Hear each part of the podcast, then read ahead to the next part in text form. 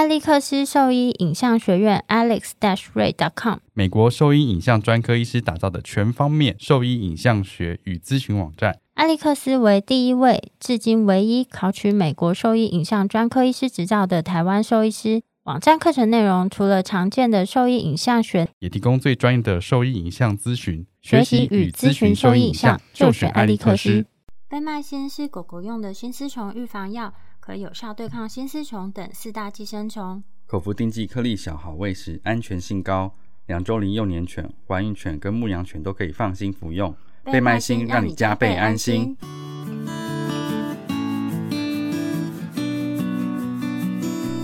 你现在收听的是 Wonder Vet Talk 超级好兽医的闲聊时间，我是兽医师林哲宇 Steven，我是兽医师肖慧珍，在这边我们会用轻松谈论的方式带给大家一些简单而正确的小动物相关资讯，也会和大家分享一下兽医师日常发生的有趣事情。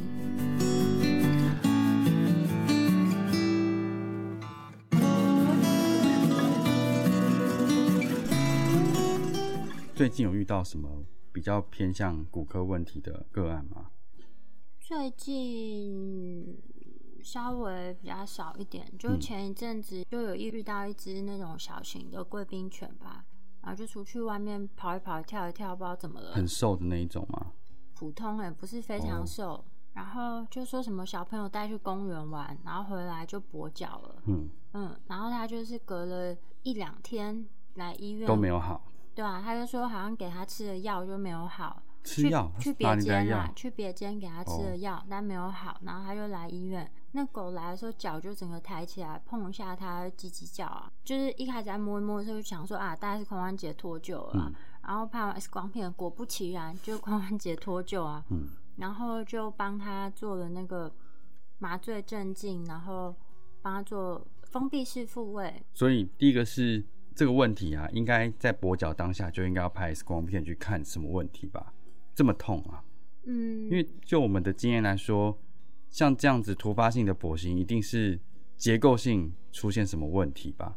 一般来说，呃，三个可能性最高嘛，一个就是脱臼，然后使韧带断裂，对啊，才会这么急性骨折，嗯，才会痛到说脚会缩起来，而且是在短时间内马上出现很痛，然后脚完全不愿意使用。对啊，所以。在这几个部分，我们就会先触诊去做检查，看看痛点在哪里。这个又更简单一点，是因为它就是不对称的。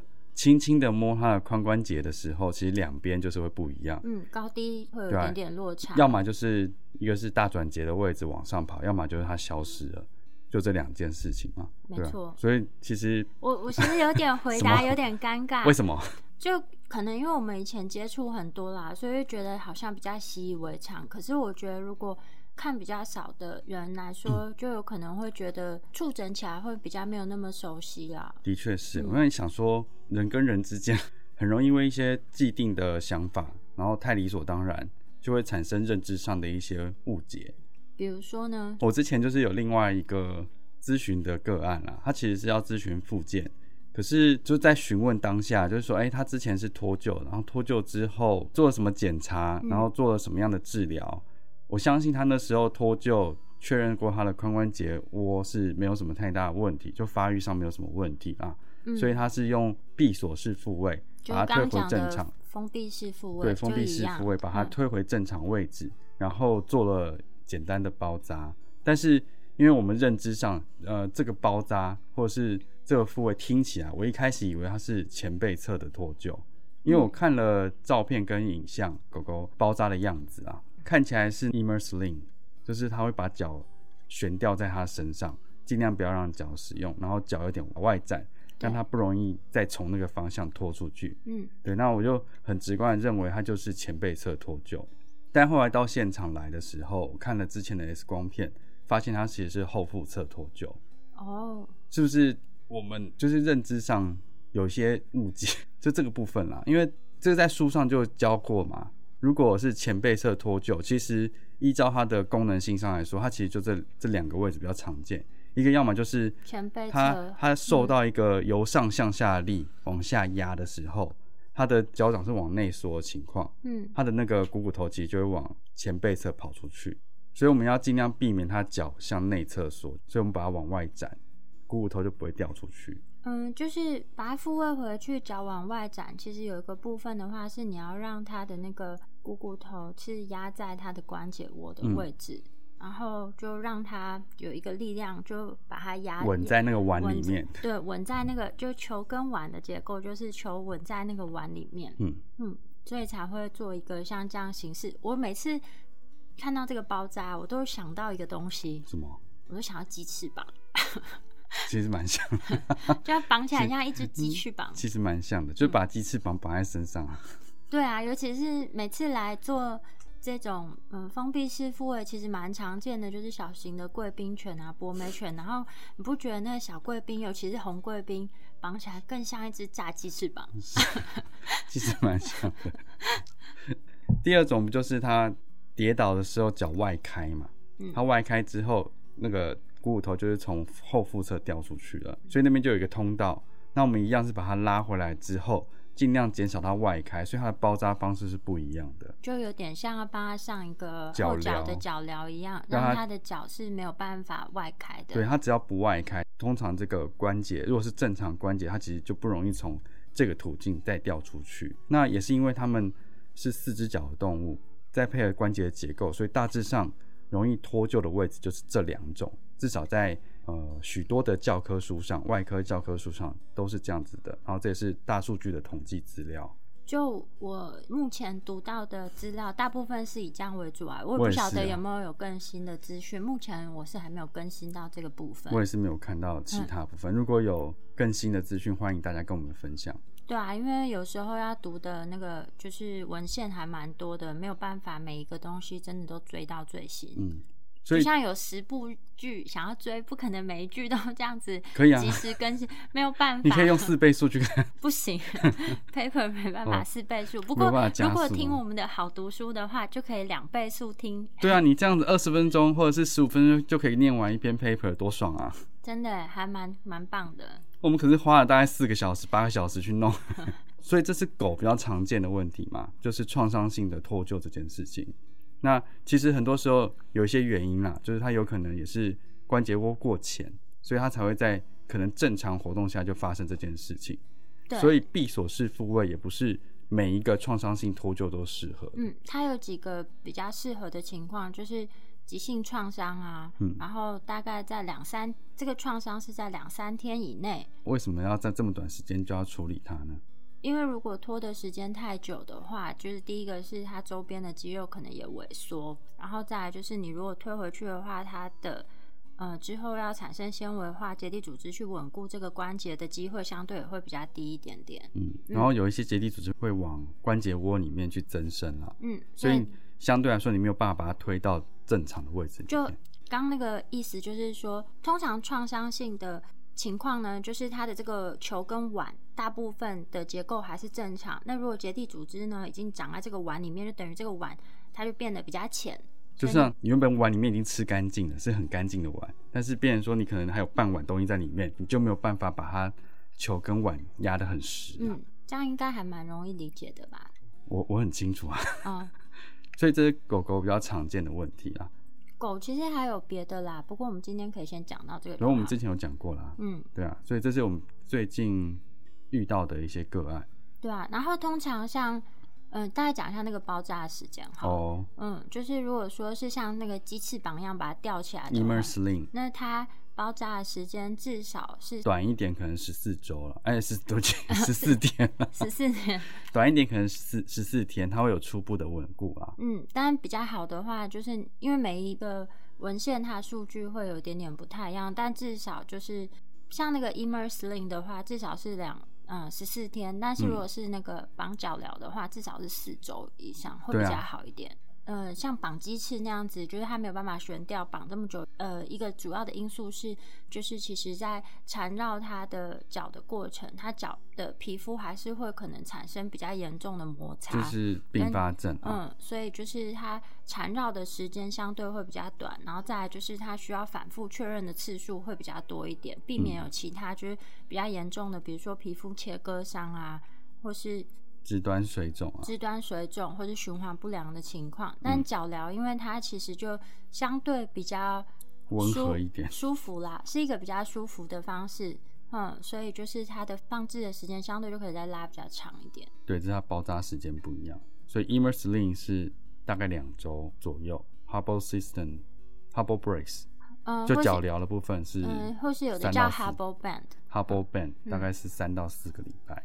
如果说他们的那个肌肉比较没有那么强壮的啊，有的就我会跟他们建议说，反正他这个不太影响他生活嘛，嗯就放久一点，到六周都没有关系。嗯就刚刚忘记提到一点啊，一般来说这个脱臼嘛，它在诊断的话，就是我们可以先触诊，然后如果比较触诊比较不熟悉，或是那个动物真的很胖，你没有办法很容易摸出来的时候，那最好的方式就是拍 X 光 X 片光，一目了然啊，对，因为它就是骨头结构跑位置嘛，对，所以你在侧躺的时候，你就可以看到它的位置不在正常的关节窝上，所以诊断上来说是非常容易的。嗯，就照体啊这样子，对啊，就是不在正，而且因为它们不是直立式的动物，所以它跑的方向其实就只有两种，教科书上统计也就只有两种。搞不好有别的，我们如果没读到的话，跟我们讲。好，我嗯孤陋寡闻，我现在就是认定它现在就只有两种。你很派哎、对啊你每次都跟人家要吵告诉我，架的样子。对啊，你告诉我还可以跑去哪里？好，就是如果说呢，我们做封闭式复位，有时候我会跟主人讲，简单一点，就是把它桥等起。这个我很强啊，哼，没有啦，我说跟他们解释，如果封闭式复位他们听不懂的话，我们就巧骨 啊，对，就大家不是在那边讲什么国术馆？真是的，然后把它推回原本的位置之后呢，一般来讲我们会再拍摄一次 X 光片做确认。大部分其实你推回去的话，你活动它关节的角度，你就知道，哎，它其实回去它的位置了。就是顺顺的。嗯，但是我们还是会再拍一次 X 光片，就做一下位置的确认，就双重确认。所以一般的流程大概是这样子。就摸起来是，看起来也是，正常来说就应该没问题了。对，所以在绝大多数只要有 X 光机的医院，应该都可以执行像这样子两步骤的确认啦。一般来说，比较少会需要用到更进阶的影像仪器在判断。这个就是不太需要用到三 D，因为我们通常在做那个三 D 的话，我们是要确认说这个骨头有没有变形。你要做更进一步的治疗建议的时候，才会做像这样子的进阶影像，不然其实必要性很嗯低，而且麻醉时间比较长。不一定啦，但就是就杀鸡不用用到牛刀啦，而且费用比较高。有一点浪费。就是你就这样讲哈，就是你今天做这件事情，其实 X 光可以看得出来，因为它就是两个方向嘛。然后你知道这个关节它是怎么运行的，你就知道他应该要怎么复位回去。呃，我觉得重点是，其实推回去的时候，你那动他的脚就知道，哎、他在里面啦。大部分有些人可能没有办法知道啊，那就再就拍个 X 光片，他真的很。不熟，嗯，他真的非常不熟。有时候胖的有时候会比较不容易一点点啊，但就多做啦。嗯你为什么都不用鼓励的方式 鼓励别人成长呢？你都一定要这没有，我。就觉得有些人都已经到这年纪，可能真的就是没有办法再进步了。我觉得你真的很恶劣。你看以前看你工作压力有多大，三不五时就要这样被酸一下 我都会进来看一下的，哦，这不是两分钟的事情吗？靠，我你也没有每次都两分钟，我下我下次会帮你计时哦。可以啊，我没关系，哼，我 无所谓啊反正一般来讲，基础的诊断仪器其实大概就可以达到光就可以了。嗯，达到我们需要的目的性了啊。然后电脑断层啊，或是核磁共振的话，它大概是做其他疾病问题的诊断，或是做比如说骨变形，它手术前的评估啊比。较需要啦，不要什么都做这个，不是有就一定要一直用。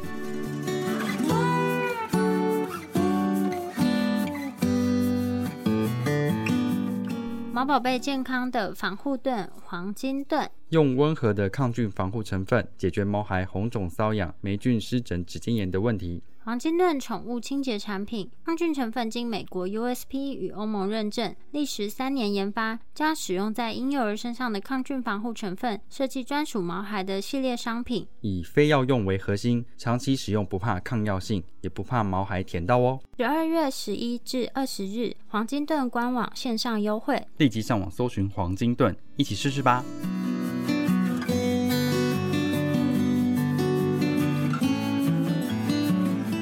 那再就是我最近遇到比较多，就是有猫咪类似的髋关节的问题，对啊，现在流行的品种开始偏向就是缅因猫比较大只的猫咪，所以最近就遇到几只缅因猫有类似的问题。我们以前在爱屋的时候，好像没有这么多缅因猫吧？以前比较多看到豹猫，豹猫，嗯，然后缅因猫我很久久才看一只，然后以前也有看到暹罗猫，嗯对我之前也比较常看到暹罗。然后像这个问题啊，我之前有遇过一只，我觉得它应该是混到暹罗猫，然后在两岁的时候也是有那个单侧的那个后肢萎缩的情况，然后主人觉得活动力好像有点下降，所以才带来看。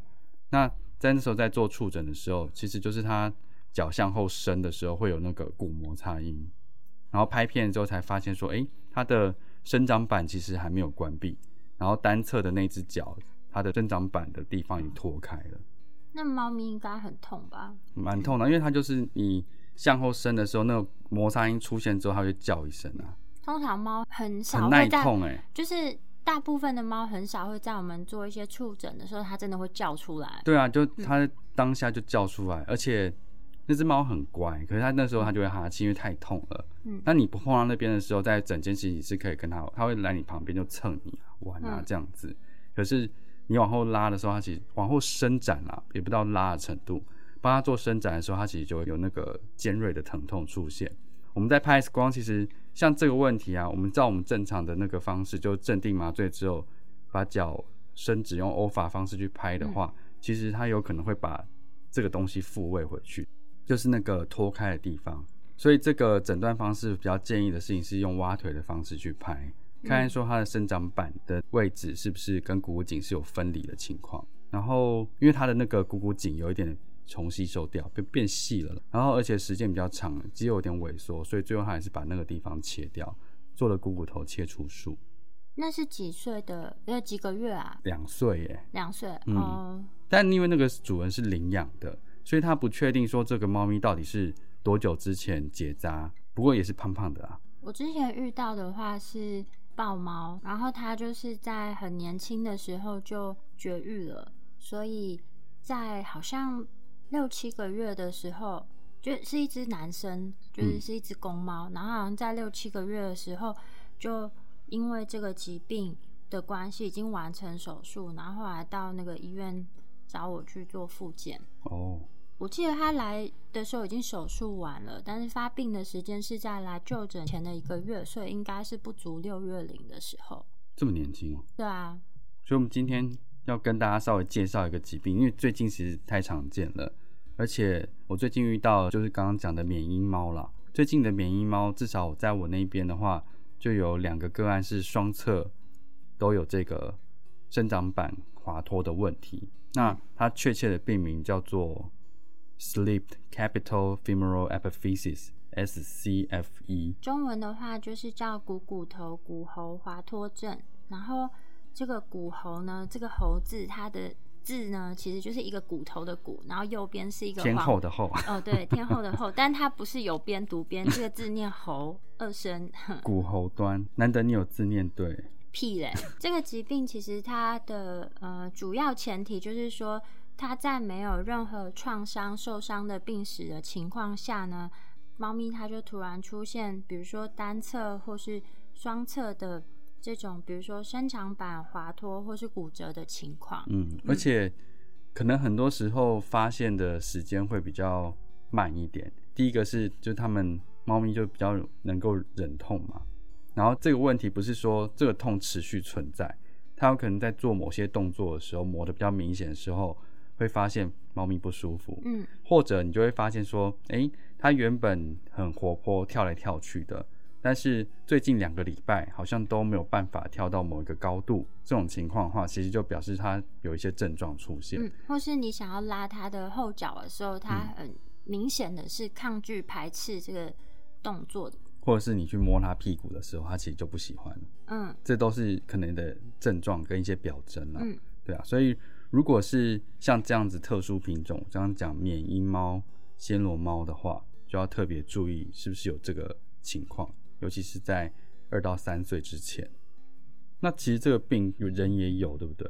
对啊，在人也有。在搜寻这个疾病的时候，因为其实以前没那么常见，所以老实说，在念书的时候，好像对这个印象没有很深呢。我没有想到在临床上可以这么常看到。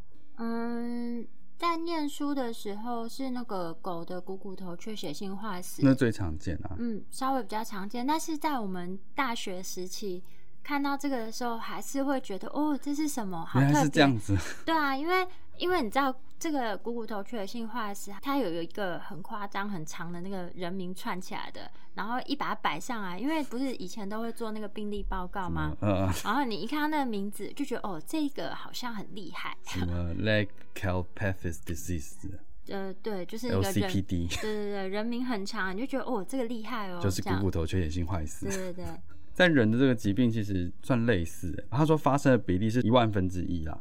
嗯，一万分之一其实不低耶嗯。，的确是。然后比较常发生在肥胖的小孩，肥胖的小孩，肥胖的小孩，男生发生的比例比较高，它比例大概是二比一点四。不过这统计资料是那个美国的部分啦。哦，可是刚刚讲的这个就是猫的这个股骨头骨骺滑脱症啊，嗯，它其实也是好发于年轻然后已经绝育的，就是肥胖公猫。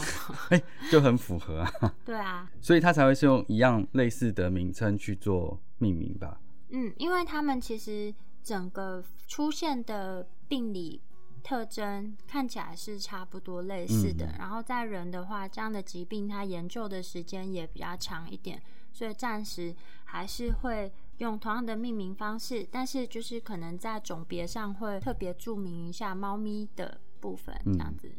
然后它在那边比较特别是，像那个股骨头缺血性坏死这件事情，在狗狗这边啦，它的发生单侧的机会比较高。然后这个疾病在人的话，根据它的统计，就是双侧发生的比例是百分之十七到百分之五十，哎，所以其实是非常非常高的，就同时两边都有问题。那在猫咪的话，我记得有一篇那个文献指出，虽然说它的 N 数没有很多，但是它、嗯，就是它的支数没有很多，你这样谁听得懂啊？它的、它的支数统计支数没有很多，但是它里面发生双侧的比例好像百分之四十八，哎，我看一下狗的是多少？我记得单侧发生的比例比较高。哎，没有写。哦，没关系，那个那个比较容易查啦，对啊，但因为有时候那个数字很多，我们真的记不起来。但是要告诉大家的事情是，肥胖、公的，然后跟双侧发生的比例其实都是蛮高，这是这个疾病特征。然后再来就是年轻未成年的生物，哎、人。怎么啦？人也是，因为人他的好发年纪是在十三、十二到十三岁啦。啊，是哦。没有，他那说他说十到十六岁，也就是你成年之前，哦，所以搞不好你有，只是你不知道。我吗？我应该你不是十八没岁吗？哦，啊，他去死！你这贱人，逼 我笑屁啊！不是啊？你干嘛挖一个洞给别人跳进去，然后再把我埋起来？然后他是说，逼得我口出平均年纪。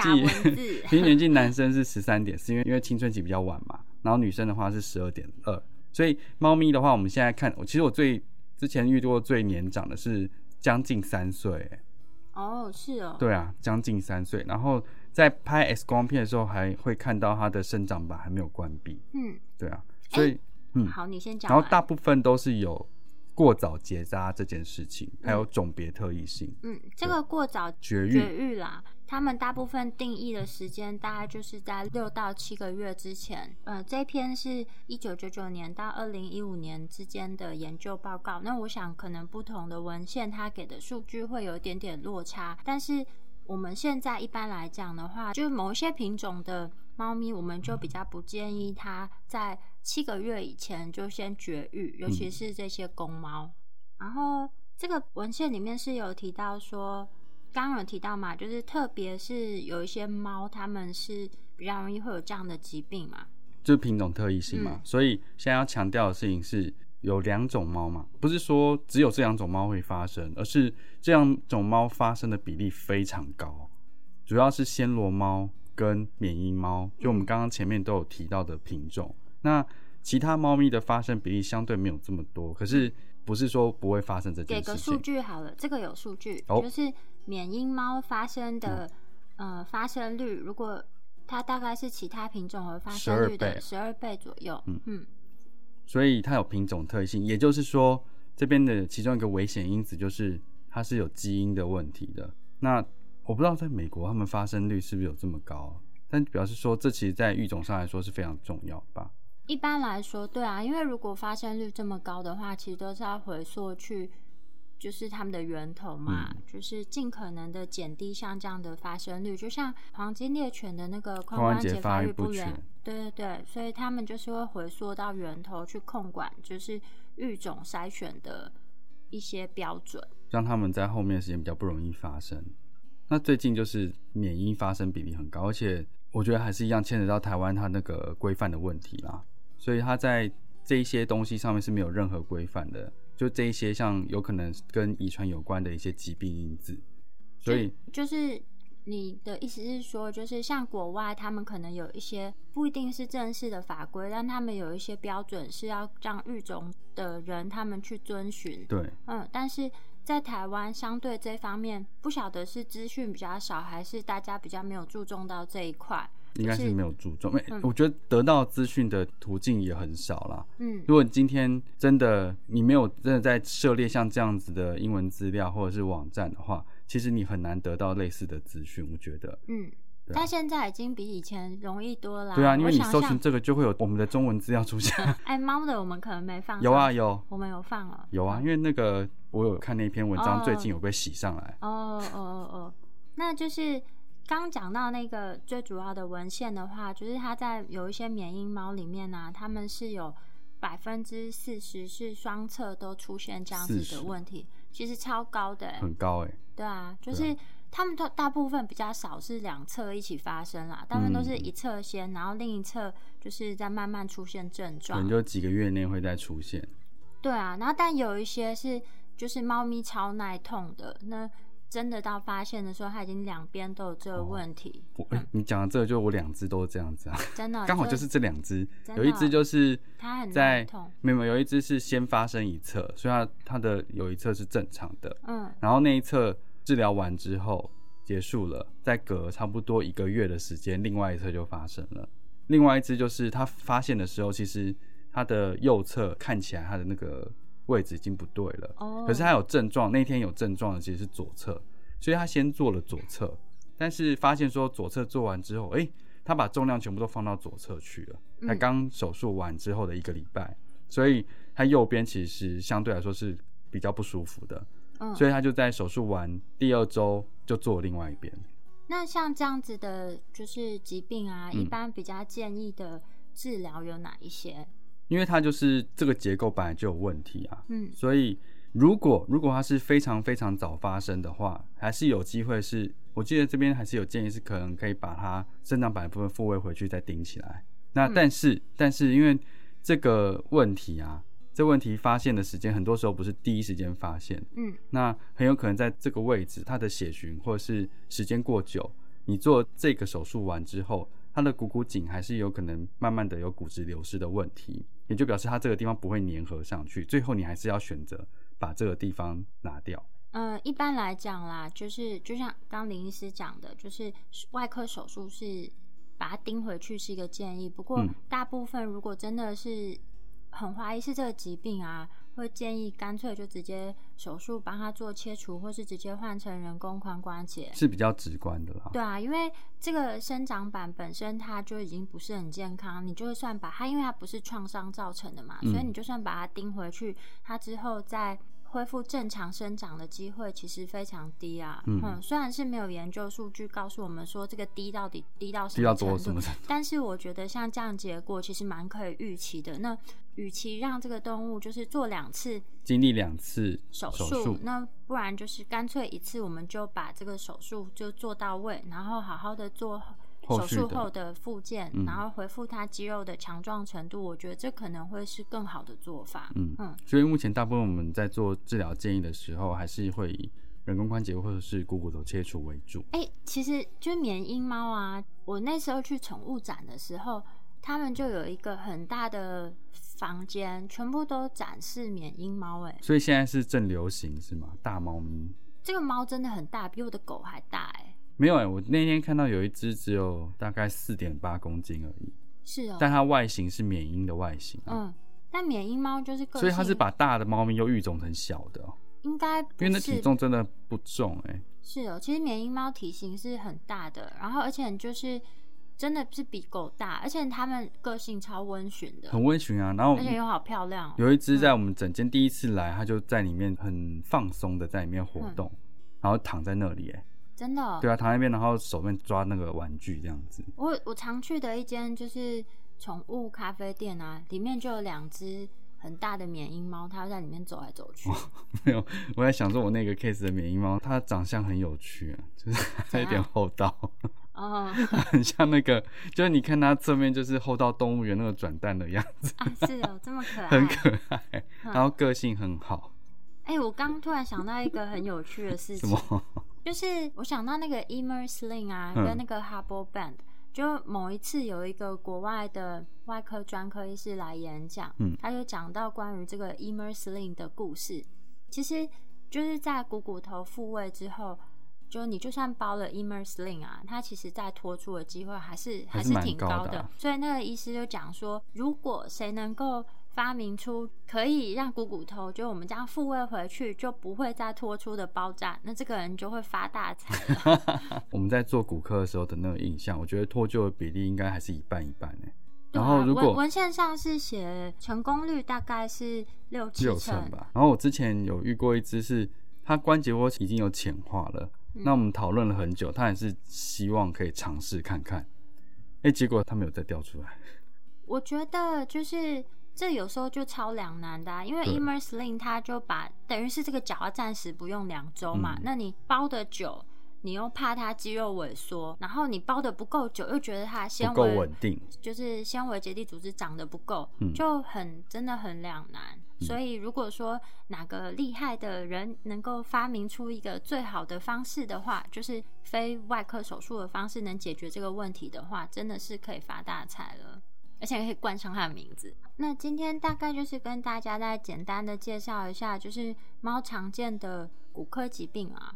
最近猫常见的骨科其疾病。实也不算是最近，只是我觉得大家比较意识到这个问题。，对耶，嗯，像我们之前这个文章已经写很久了，最近才被洗上来看，所以有人开始去搜寻这个文章出来看。嗯，对啊，然后就之前比较着重在讲狗狗的部分啦，嗯就是如果有机会的话，我们也可以再讲一些其他猫咪的问题。好哦，那我们再提醒一次危险因子好了。